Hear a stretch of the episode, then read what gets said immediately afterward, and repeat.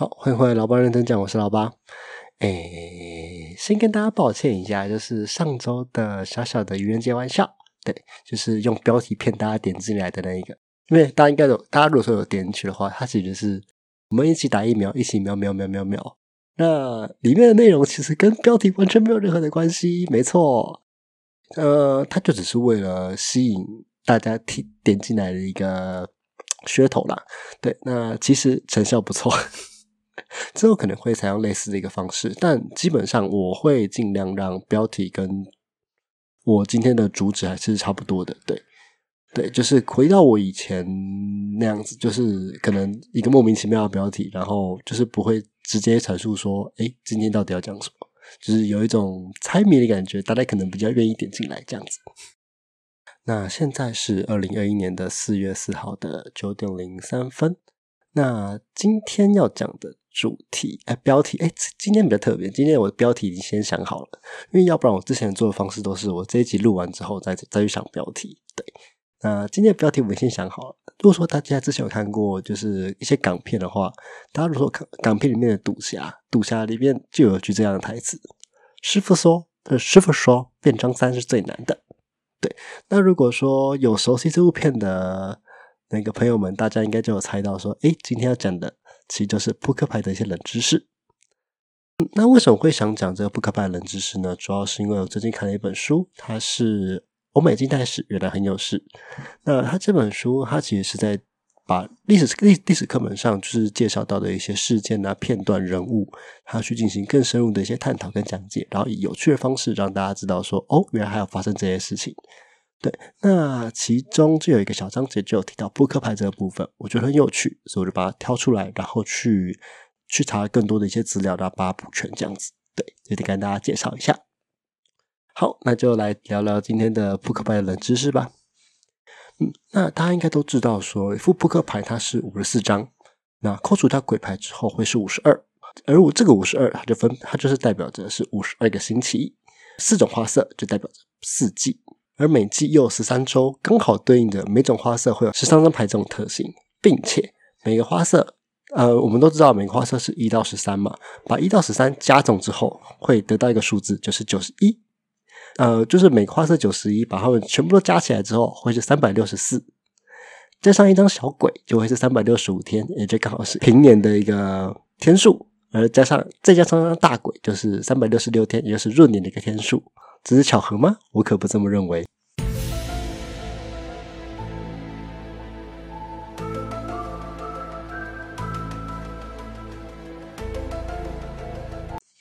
好，Anyway，就是其实大家在拿一副扑克牌的时候，最特别的一定是 JQK 这三张，就是它是所谓的人头牌。那这 JQK 它分别代表的是 Jake，Jake 就是骑士的意思，Queen，Q 就是 Queen 皇后的意思，K 就是国王，King 的这些意思。你如果仔细去看的话，这个 JQK 这三张牌，它其实每一张的面容都不太一样。那他们其实都对应着历史上一些不同的一些名人哦。那今天就来介绍一下这些名人，还有扑克牌的一些冷知识，这样子。那首先要先讲到所谓的扑克牌的起源，其实确切的时间已经不可考了，就是大约是在大约在十四世纪后期，扑克牌才开始在欧洲各地流行了。那目前最熟悉的就是四种花色，它其实是由十六世纪的时候法国所定定的一个标准。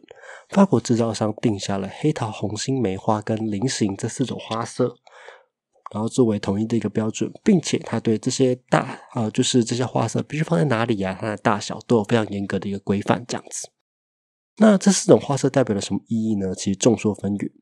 有一种说法是黑桃代表着橄榄，那它象征着和平。梅花叫做三叶草，象象征的幸运；那菱形的话就是钻石，象征财富；红心的话只是代表智慧以及爱情。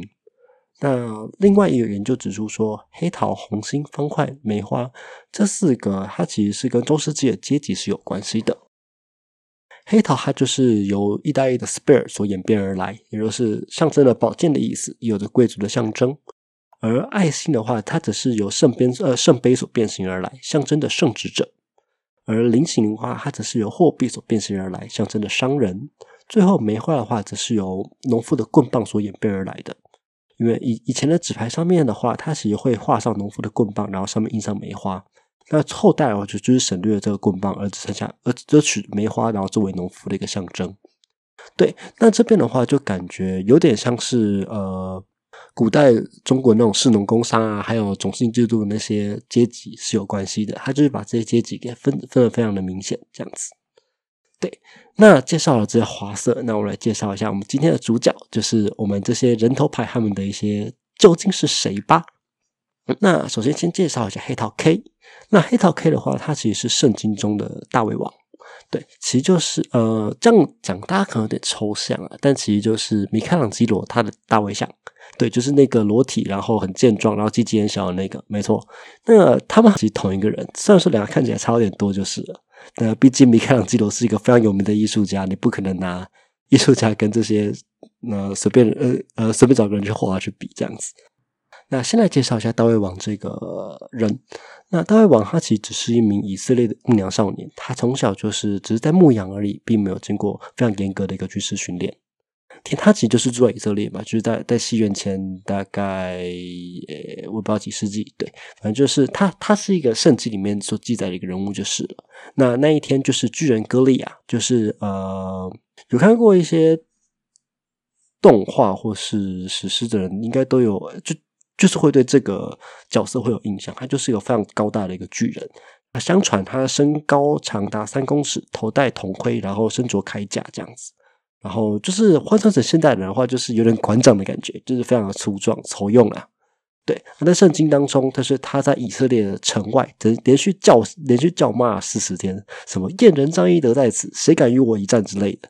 对，就是 类似一个状况，但是现在也知道嘛，就是看到这么高大的一个人，就是当然没有人敢应战啊。要你要有些馆长打，谁敢打？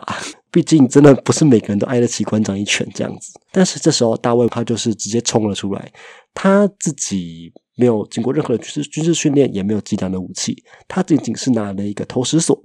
那这个投石锁，它其实就是用来投掷石头的一个工具，就是了，因为像是我们现在弹弓投石器。它其实是古代非常常用的一个武器，就是拿来赶羊啊，然后打猎，其实都蛮受用的。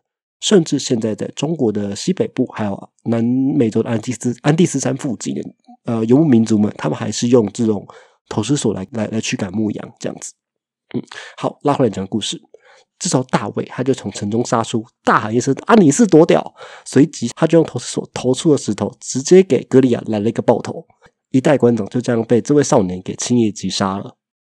歌利亚事后表示：“啊，年轻人不讲武德，大意了，大意了。”而也因为这次的事件，让大卫这名少年成为了一名虔诚信神、然后爱国爱民的一个大呃一个优秀的一个君王，在位长达四十年。嗯，大卫这个名字，它其实是希伯来文，它也有亲爱的、挚爱的、被爱的的意思。那我们常常在美剧啊，或者一些外国人的一些沟通当中，都常听到说：“哎，这个人叫大卫，这个这个人叫 David，这个人叫 David，所有人都叫 David。”就是其实非常多的英美啊以及以色列人士，他们其实都非常喜欢给这些孩子们取叫 David 这个名字，有的是蔡奇阿米亚，就有点跟冠宇是有八十七分像的。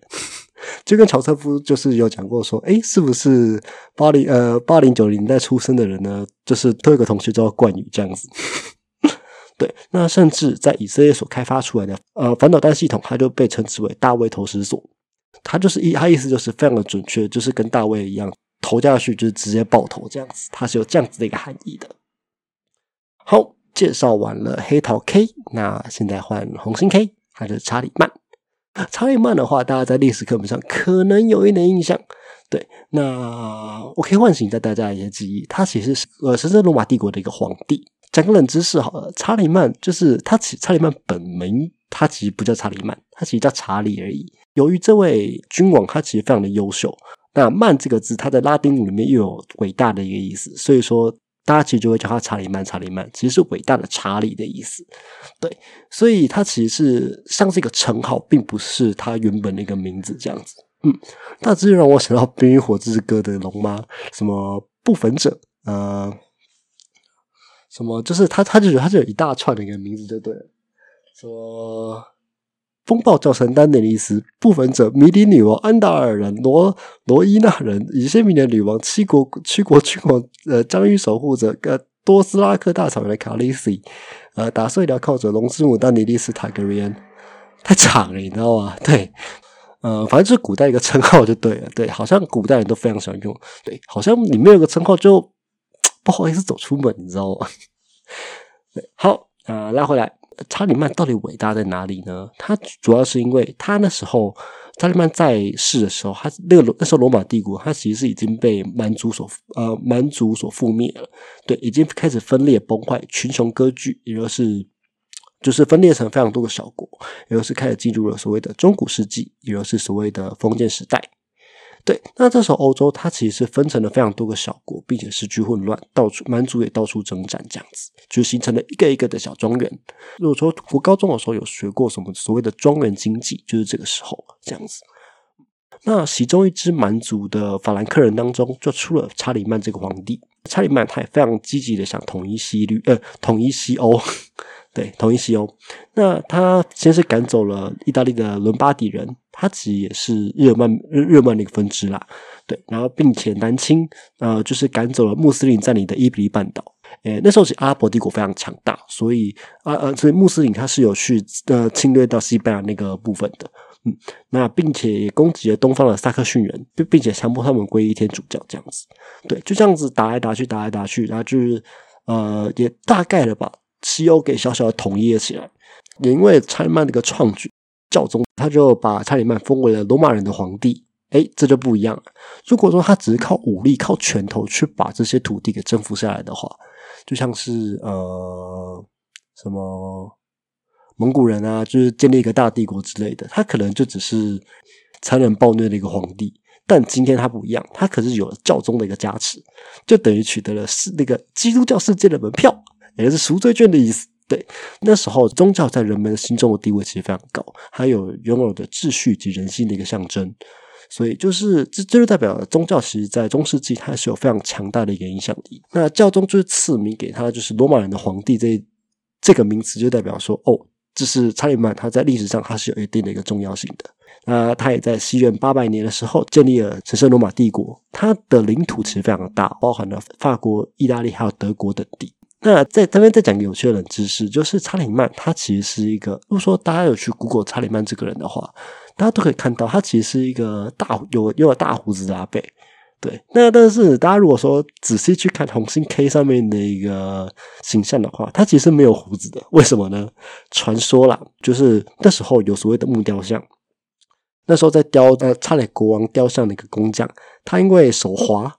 然后把胡子给凿掉，那就是偏偏那时候就是做扑克牌的人呢，就取到了这幅木雕画，所以就将错就错了，把把查理就是这样雕，把把这样子画上去。嗯，啊，再来是梅花 K，梅花 K 就是我们的亚历山大，蛮耳熟能详的一个国王。这样子，亚历山大他原本是马其顿王国的一个国王，他其实是一个非常小的一个领土，待在希腊附近。我记得那时候亚历山大。他打败了当时最强的一个波斯帝国，他可是有呃马其顿王国的五十倍大哦，就知道这个创举有多大。然后，并且征服到埃及，他就建立了一个横跨欧亚非的一个超级大帝国。那甚至当时还攻入了最呃当时最繁华的城市巴比伦，他还他还替自己加称号，什么巴比伦及世界四方之王，就是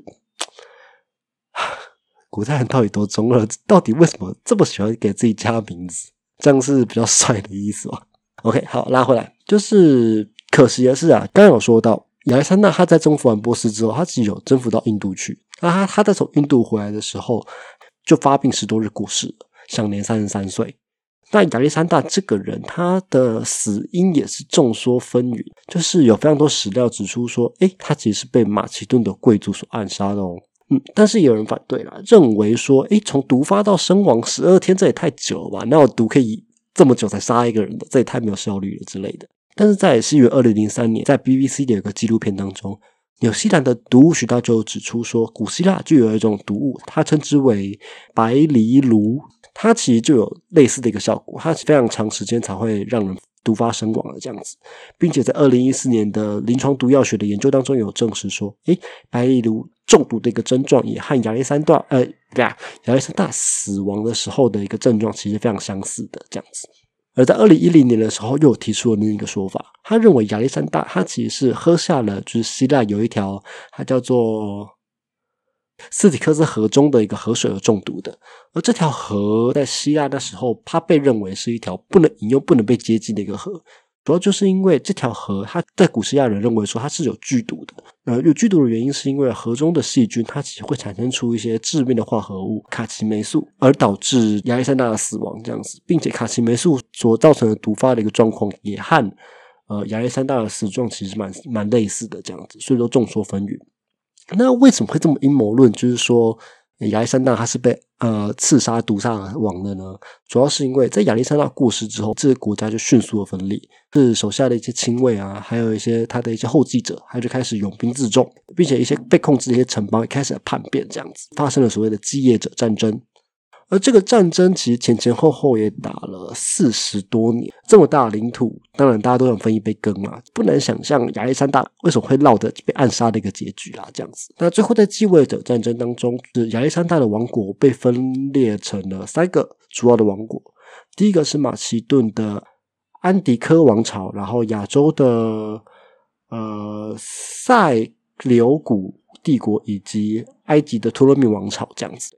拉回来讲亚历山大，就这一名君王，他虽然征战四方，但他刚刚的查理曼一样，他很少被认为是那种残暴的这个这个象征，他比较被后世形容为是一个英雄。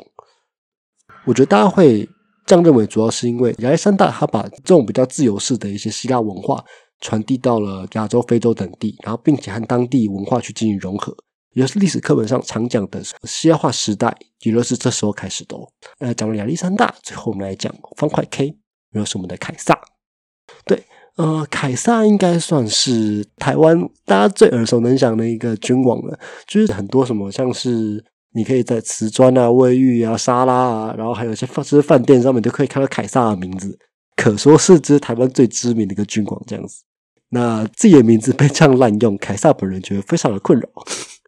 对，但是讲是这样讲，就是凯撒他可是这四张老 K 当中唯一一个并没有担任过国王的那个男人。准确来说啊，他其实是罗马的终身执政官，他并不是所谓的君王。但是他的伟业让他名字，他死后也成为了统治者的一个代名词。在拉丁语系、日耳曼语系、斯拉夫语系当中，他们都把凯撒这个字作为帝王啊、统治者等等的一些形容词，这样子。这也是这些商品们为什么叫做凯撒的原因，就是用高大上的代名词。那在历史课本当中，我们都我们应该都知道，说凯撒他是一个能征善战的一个强者。那今天就来讲讲凯撒的另一面，他其实是个超级大傻逼代言人哦。那时候凯撒他是罗马帝国的一个呃的一个呃执政官。那那时候罗马它其实所谓的共和制，它是由自由人们他去选出统治者的一个制度。那当然，在提到选举，选举都要耗耗费大量的金钱，所以说他为了讨好人民，就开始大兴建设，办一大堆的一个活动，像是什么演唱会啊，啊，就是罗马竞技场，就是竞赛啊，party 啊，然后各种一个建设之类的，就是为了去讨好人民。我正在讲凯撒，我不要讲台湾，就是 莫名其妙的用台湾的即视感。当然，人民其实也非常的买账，就是凯撒的这种贿赂这样子，对大家超爱他，但是。办活动后，欢乐会过去，债务会留下。凯撒为了去举办这些呃什么演唱会啊，什么罗马竞技场啊之类的，他其实花了非常非常的多钱。他其实积欠了银行大概一千三百个金币。大家不要看一千三百个金币很少啊，他其实折合台币大概两百六十亿元左右。哦。实话说的好啦，就是如果说你欠银行一百美元，你会怕银行。当你欠银行一百一百亿美元的时候，银行会怕你啊？诶，就是怕你出事啊！对，都说你真的出事了，那他会去哪讨钱啊？所以说那时候，凯撒为了去讨好人民们，就这样大傻逼。那银行家们也因为把这些钱都借给了凯撒，就是他也会开始大力的去帮助凯撒去他的竞选，这样子，他就怕他没选上，怕这个人出事。为什么银行家会这么想要去把钱去资助凯撒呢？主要是因为银行家们很怕凯撒没选上，对，所以他就一直一直在投资凯撒，这就是无限的恶性循环，这样子，对，就怕就怕你出事啊，呗。嗯，那还有一个有趣的趣闻呢，就是。当凯撒呃在凯撒选上执政官的时候，他其实就被派往了西班牙，他去担任所谓的那时候的那里的行政总督。诶，这时候他的一些银行啊，那些银行的债权人，他们就非常火大了。诶，不是啊，你要调职，你要先讲啊。你你那个你你这样调职，那你欠我的钱怎么办？你就这样绕跑了。所以说，每所以大家把他们家门堵得水泄不通，这样子连他们门都出不去。最后还是他背后的大金主，就是克拉克拉苏，然后帮他还出了一笔钱，才让他顺利的出罗马这样子。那除了欠债很多之外，凯撒也是一个出了名会睡别人老婆的人，俗称罗马小曹操。就是那时候的罗马时代的一个知名作家，他叫做西塞罗。他其实在私人信件当中，他就有提到说，凯撒他至少睡过元老院哦，元老院就是当时的议会这样子，就是他睡过当时元老院三分之一议员的老婆，大概两百多人。哇，这真的是专门睡别人老婆，专门 NTR 别人的。那这样算下来的话，嗯，曹操还是太嫩了，我觉得大。那人家直接睡，你还你还在那边盖什么铜雀台，然后抢大叫大叫小拳还抢不到。对，那由于他喜欢睡老婆的事迹实在是太过著名了，你知道吗？就是在内战之后，凯撒回到罗马时，凯撒凯撒的士兵们，他们其实在进城前，他就会喊到说：“哎，士兵们当心了，秃头色狼，呃，要进城来偷你的老婆了。”那为什么会说他是秃头色狼呢？主要是因为凯撒在晚年时候，他其实有秃头的一个状况。好，那他们就是用这样子的方式去调侃凯撒本人，这样子，嗯，怎么种同中间的感觉？了不起，负责。大家大家最后可以观察一下，方块 K 手上就是那个凯撒拿着那个呃手上拿一个器具，它其实非常类似斧头，它其实不是斧头，它不只是斧头啦，它其实是那时候。呃，罗马执政官的一个依据，这样子，它就代表罗马执政官的一个象征。好，那今天的认真认真讲，就先讲到这一边。那之后再把就是 Q 啊、J 啊，还有一些扑克牌的一些冷知识，然后之后再补上。因为当我一直去挖这些东西的时候，其实有越来越多这种有趣的事情可以发生。这样子，对。好，那今天老爸认真讲就先到这边。好，那回到了最后的闲聊时间。现在现在聊一下那个好了，就是上礼拜就是那个有一个农场标题的一个流量一个状况，就是当我取了一个莫名其妙的标题之后，真的大家点进来的次数有多涨很多，对，那蛮有趣的，我觉得就是大家其实还是会，我我不确定啊，我我不我确定大家点进来究竟是喜欢听到什么东西，对，所以。当做是一个小实验，也不是说一定要骗大家这样子。之后的话，就会还是会取些有趣的名字，但是尽量会跟这种我们的主题相关。嗯，那其实我想做的 podcast，就呃某种程度上比较像我今天就是这种冷知识的 podcast，是我很喜欢做的这样子。对，就有点像是怪奇事务所。诶，你知道吗？的这这种标题，就是把一些大家那个平常没有注意到这些冷知识分享给大家，有点。呃，Podcast 版的怪奇事务所的感觉。好，那也来聊一下那个好了，就是七倍年假嘛，因为我还留在台北，我没有回去。那这这两天我我去了一个还不错的讲座，它其实是西藏人权连线的一个讲座，这样子。好，那它其实是今天在松烟，呃，就是他其实四月四号今天星期天，他在松烟的一个讲座。